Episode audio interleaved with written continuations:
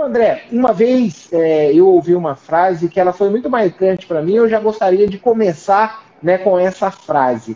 Né? Eu li o seguinte: a pessoa que ela aprende a vender, ela nunca mais fica pobre. Você concorda com essa frase, André? Em termos, em termos.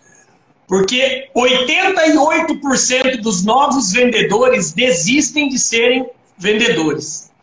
A maior quantidade de anúncio que existe nos jornais é para a área comercial.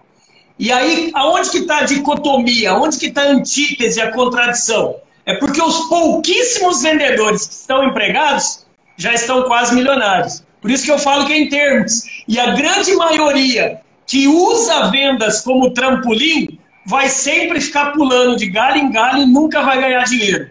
Então, por isso que eu respondo em termos. Vendas é a, é a única área dentro de qualquer empresa que o funcionário ou o intraempreendedor pode fazer a grana que ele bem planejar, contanto que ele encare como vendedor como uma profissão igual a médico, advogado, arquiteto, engenheiro. Então, por isso que eu te respondo em termos, tá, Brunão?